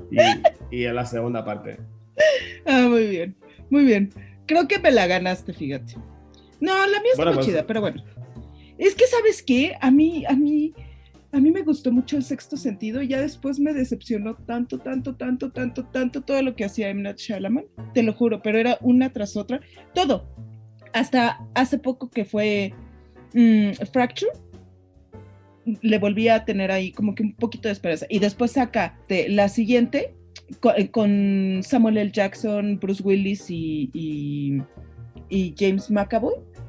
Saca esa y es también espantosa. O sea, no, yo no, yo no confío en él ya. Yo de Samalan, después uh -huh. del sexto sentido, solo me quedo con dos. La de ¿Cuál? señales. Señales oh. me gusta. Ay, ¿Por qué? Y el bosque. Del bosque también me gusta. Pero, pero nada, nada más. Porque sí, me gusta. Porque me gusta señales. me gusta señales, no lo sé. Me gusta. Me quedo con esas. Okay. Eh, y, y, ya no borro más de mi memoria. Lo único bueno de ¿quieres? señales. A ver, ¿sabes? Nada Dime. más quiero decir esto. Lo único bueno de señales es Joaquín Phoenix. Párale de contar. Aquí lo dejamos. Películas chafas. O lo que es lo mismo, películas que le recomendarías a tu cuñado. ¿Quieres proponer una película mala que no te gustará nada de terror, malísima, horribilísima, que se la propondrías, por ejemplo, no sé, a tu cuñado? Por sí. ejemplo. Al cuñado del fantasma este, o sea, el fantasma este que fue asesinado por, por el cuñado que está ahorita atormentando a Haley Joel Osment. Este, ese cuate, recomiéndale, mijo. Adelante. Recomiéndale The Happening de M. Night Shyamalan también. Ah, qué cosa. Rizando el rizo con Samalan ya. Venga, venga, Emma Cifuentes. A rizar el rizo, hija. Qué cosa tan espantosa. Qué cosa tan estúpida. Qué cosa tan horrible. Algo está pasando en este pueblo ahí medio rural. Eh, está Mark Wahlberg en, la peor actuación que he visto, está peor que Keanu Reeves en Drácula de Bram Stoker, por, cierto. Qué pésima, pésima actuación. Un guion hecho con las patas, o sea, se ve que, que se ve que después de escribir ese guion no pudieron sentarse, porque la hicieron con las mismísimas nalgas, así, les quedaron adoloridas las nachitas, ¿sabes? Así un dolor de cadera han de haber tenido porque pinche guion escrito horrible, así de, ay, cuando se declaran su amor y demás, ay no, horrible. Es Malk Warburg con Zoe de Chanel, eh, los dos están enamorados y demás, y de repente hay algo en el aire que está provocando que las personas se, se suiciden y se caigan ahí moridas. Y pues, ah, qué misterio. Ay, pues, ¿qué, ¿qué, pedo con esto? ¿Qué está pasando aquí con la vida? Hasta que Mm, descubrimos que son las plantitas y los árboles los que están provocando esto porque ya están hartos del el daño que la humanidad está haciendo y se están vengando. Te juro por Dios que no me acuerdo de nada de esta película. La he borrado de mi memoria. Me acaba de recordar. Me, acaba de venir el recuerdo por lo de las plantitas y eso. nada más qué bueno que la has borrado de tu memoria porque cuando descubrimos que son las plantas las que se están vengando de la raza humana, vienen, te lo juro por Dios, escenas tan absurdas como Mark Wahlberg hablándole a la plantita de su oficina diciéndole, perdón, en nombre de toda la humanidad, te pido perdón por lo que hemos hecho al planeta. Cosas así. Qué bueno, ah. de verdad no sabes qué alegría siento Javi, de que la hayas borrado de tu mente. No me acuerdo de nada de esa película. O sea, mm, nada, pero... Qué cosa, qué cosa. Qué bueno, soy muy feliz. No sabes yo la tortura que he vivido estos últimos no, y 11 años. que le vas a dar al cuñado, al cuñado que se la recomiende. Al cuñado que se la recomiende, man. Está cañón, está cañón, ¿eh? Sí, no, qué triste. Vas. a ver si me ganas. Una película, voy a no, no te puedo ganar, es imposible. Aquí vas a ganar tu de Yo voy a recomendarle una película, pero para que se la vea en bucle, además, y que se vea toda la saga completa hasta que le sangren los ojos, que es la de Destino Final. ¡Ah! No, pero la primera sí está chida. Me parece tan mala. Me parece tan mal hecha. Los actores. Ah. Los actores que parecen los de sensación de vivir no, pues ahora, ahora me voy a montar en el avión porque me voy de viaje. Pues resulta que no voy a montar en el avión. Ahora resulta que me estrello el avión. Y los cinco que nos hemos quedado en la Tierra, pues teníamos que haber ido el avión, pues ahora nos van a matar. Y nos van a matar correlativamente. Primero uno, el número uno, uno. El número dos, dos. El número tres, tres. El número cuatro, cuatro el número 5, que es el protagonista, que le toca a él, ahora resulta que no, que el caño la muerte. Venga, hombre, ¿qué me estás contando aquí? No entiendo nada, no me gusta nada. Me parece muy mal hecha. Es como si mm, asesinaran a los de sensación de vivir uno tras otro, malamente, con, con, con o sea, Show, Show, Show Puzzle, que es más o menos una, un agravio comparativa, me parece el padrino con Destino Final. Entonces, yo, por favor, cuñado, BET, destino final. Creo que tienes hasta las 7, así que no te vas a aburrir. Yo, la, yo he visto la, creo que he visto la 1 y la 2. Pero sí, ya después eso de que la 4, la 3D, la 5, ¿no? Porque además ya de repente empezó esta manía de ser todo 3D. Entonces era Destino Final, Destino Final 2, Destino Final 3D, ¿no? Destino Final 4 y 5 y no sé ¿no? O sea, horrible pero a mí la primera sí se me hizo súper ingeniosa y sobre todo, ¿sabes qué era lo que más? O sea, esto se va a escuchar como que soy una persona bien mala y bien gacha, ¿no? Pero cómo disfrutaba ver la forma en la que la muerte se inventaba estas maneras de, matarlos, porque no era nada más así de que, ay, sí, pum, ay, hay un cuchillo, ¿no? Era de que te, eh, ¿sabes? Este, se quemaba el trapo en la estufa y entonces eso provocaba que se incendiara la no sé qué y entonces mientras lo estabas este, tratando de apagar el fuego se caen unos cuchillos y de, eh, ay pum en el hombro y dices ay no y entonces cuando tratas de quitar el cuchillo golpeas algo que hace que se te derrumbe encima. O sea esa forma tan creativa güey, de matar a la gente a mí me encantaba de Destino Final no es por nada. Pues Pero, es que no pues- me gustaba nada, porque e- era como el, el- el que, el que le intentas matar y se tira 15 veces para morir. Se, toca el hombro, ay, se cae, ahora no sé qué. ahora- y dice, muérete ya, coño, ya la santa vez, muérete ya. No me des vueltas, no quiero que me des vueltas, quiero que los mates ya, muérete. Pues no, que si lo que dices tú, que si ahora baja el agua y el agua está viendo que hay allí un enchufe y, ya sé, y tú, bueno, este muere electrocutado fijo, luego no lo mata electrocutado porque no pisa el cable, pisa otro cable, se tropieza, se cae y se da con la cabeza en la baldosa, la baldosa no lo mata y hay una lámpara encima que resulta que se le quita la tuerca y le cae encima, venga, coño, por favor, pero esto que pero de repente venían muertes muy rápidas o sea la novia que le está reclamando al novio y que Claro, se en baja la la, tres, banqueta y en la pasa 3, en la 3, pero es que yo a la 3 no llegué. En la 3 se los mataban a todos enseguida. Coño, pues haberlo hecho en la 1, a lo mejor me hubiese gustado más, pero no. Sí, es no. malísima, horribilísima. Los actores, el de Saba ese, que es un Rubinchi que había por esa época, y hizo tres películas malísimas. Nada, nada, nada. No, no hay nada que me guste de esa película. Nada, nada. Cero, cero, cero. Cero patatero. A ver, veamos, que la gente vote en arroba tequila vermú, cuál de las dos películas es peor. Si The Happening de M. Night aquí este ídolo de Javi, o, o este, la saga de Destino Final.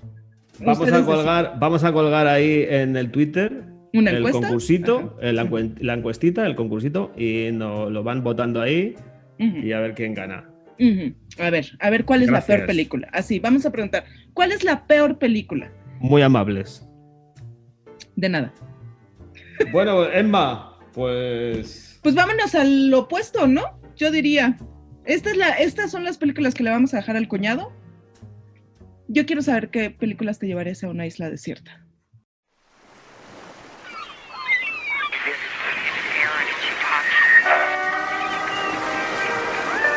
Cinco películas que te llevarías a una isla desierta.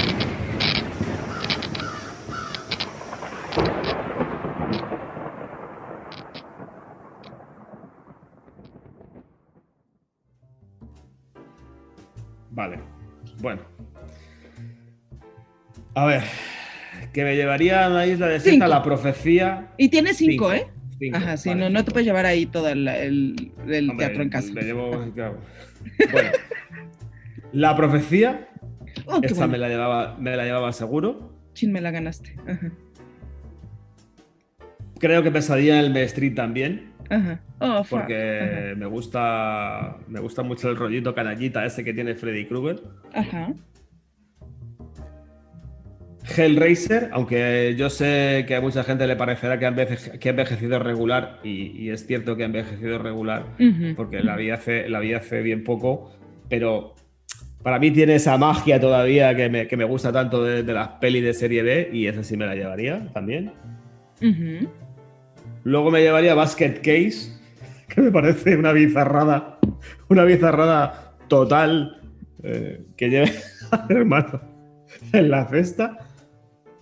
Pero me la llevaría porque, necesitaría algo bizarro, algo diferente. Y, y por último, no me voy a llevar una película, me voy a llevar una serie que es La maldición de Hill House. Ah, qué bueno. Ah, qué buena. Hacía mucho que no veíamos este terror tan bien hecho en una serie, ¿eh? Sí, es un Hace terror. mucho. es- es tan actu- me, la llevo porque es actual y porque es el terror nuevo que viene ahora que a mí me da muchas esperanzas y me gusta tanto. Yo la disfruté mucho. Disfruté mucho el capítulo de la, de la eh, Neck Lady. Disfruté mucho, ¿sabes qué? Lo que sucede después después de la serie, afuera de la serie. Las teorías de los, como, como va haciendo así como capítulo por capítulo y demás, las teorías de los, de los fans, la, el escrutinio que le hacen a los capítulos. Me encantaba eso que dices, ay, híjolas, creo que encontré un fantasma en la parte de atrás, ahí, ¿no? Escondido. Y de repente veías un video así de, aquí están los 138 fantasmas que aparecen en el capítulo de esta semana, ¿no? Entonces, dije, creo que fue una serie que volvió a darle esa, esa vidilla al terror en, en, tele, ¿sabes? Sí, muy buena. Ah, qué buena opción. Yo, la he visto dos veces. Te puedo asegurar que la primera no encontré ninguno. Ajá. Y, la segunda me dediqué a buscar los fantasmas por todos los capítulos y me lo pasé muy bien, me divertí mucho. Me, eché unas risas buenísimas. Ay, la voy a volver a ver yo también y voy a hacer eso, fíjate. Vela, vela, porque oh, merece mucho la pena darle un segundo visionado. Bueno, bien por ti, ¿eh? Yo creo que, yo creo que esa me la vas a tener que prestar. ¿Sabes? En un pelícano o algo así me la mandas. Bien, tus cinco, tus cinco películas. WeTransfer, WeTransfer, Madrid y México. Ajá, en nuestra isla desierta, con teatro en casa y con wifi, ahí nos intercambiamos las películas. Hombre, te la podría mandar por paloma mensajera. Te la mando por paloma mensajera si quieres, pero ahora con los medios que estamos haciendo tú y yo un programa, tú desde México, yo de Madrid, te la mando por WeTransfer. Sí, bueno, ok. Ya Tom Hanks quisiera ver este naufragado en nuestra isla desierta. Por supuesto. Bueno, Emma, dame tus cinco películas que te llevarías a una isla desierta. Por favor.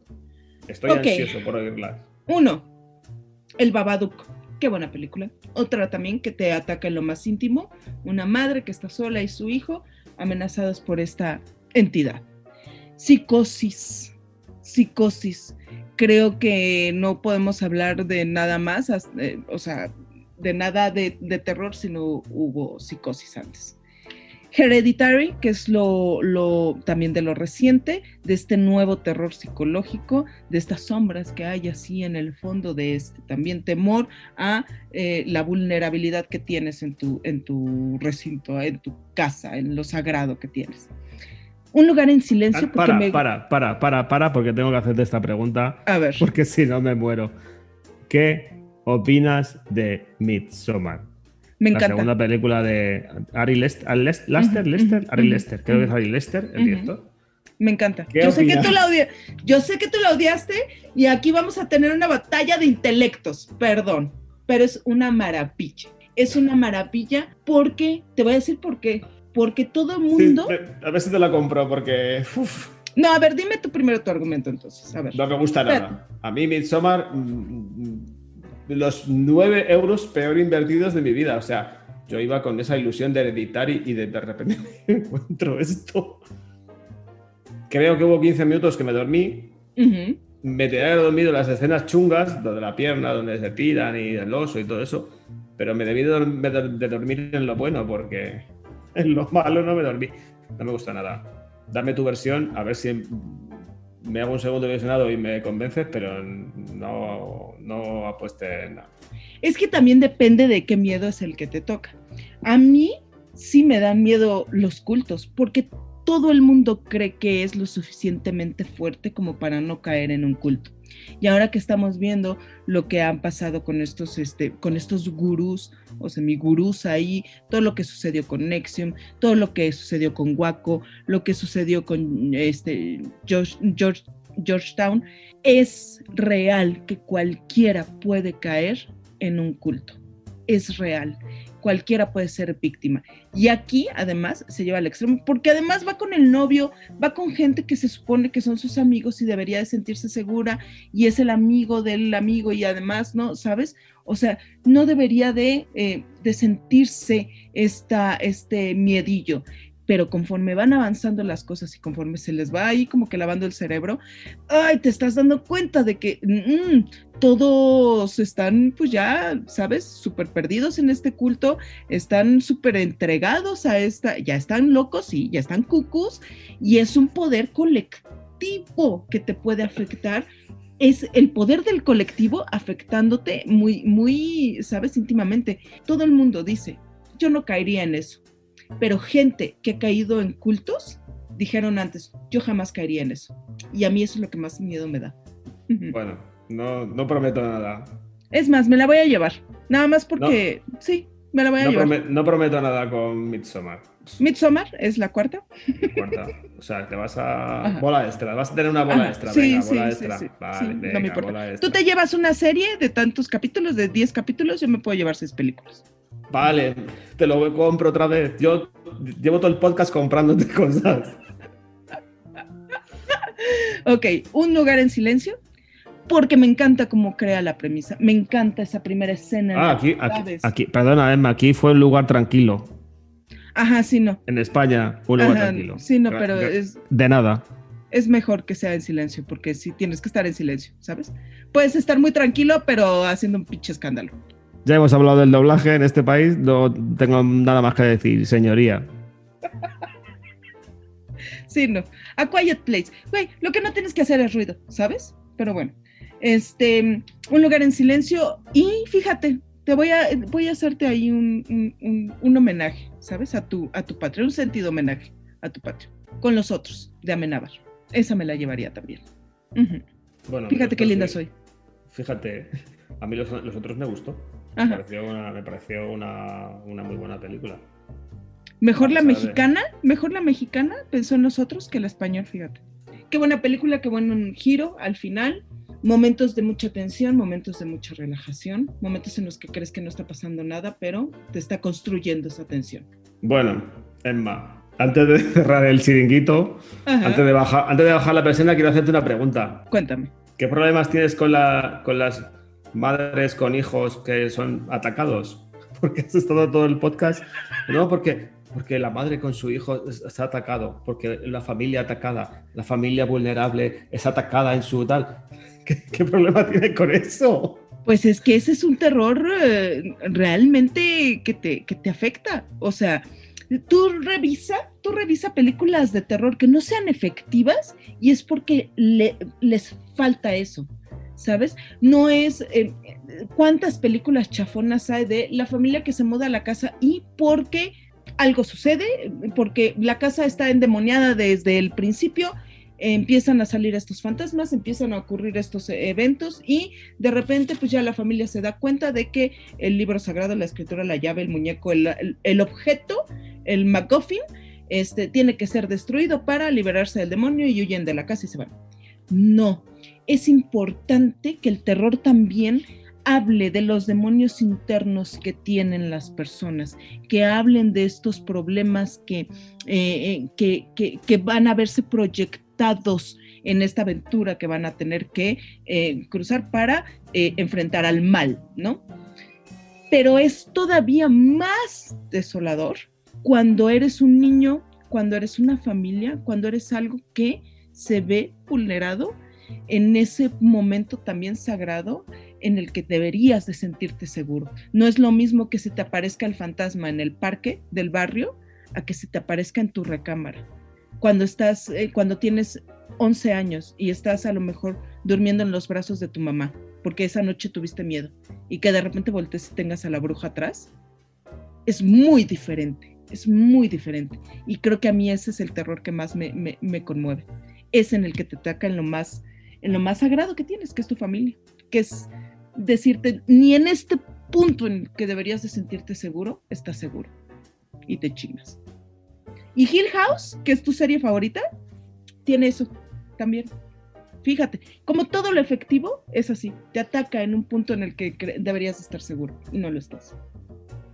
Vale, pues Nada. nada, queda, queda contestada mi pregunta. Y, y nada, voy a, voy a bajar el cierre. ¿Bajamos el cierre, Emma? Ay, sí, sí, ya, cerremos la cortina. Sí. Venga, pues eh, hasta aquí el primer podcast de Tequila. Ujú, Les esperamos en el segundo. Ajá. Queremos que estén ahí, nos den este botito de confianza. Estamos empezando, hay cosas que habremos fallado.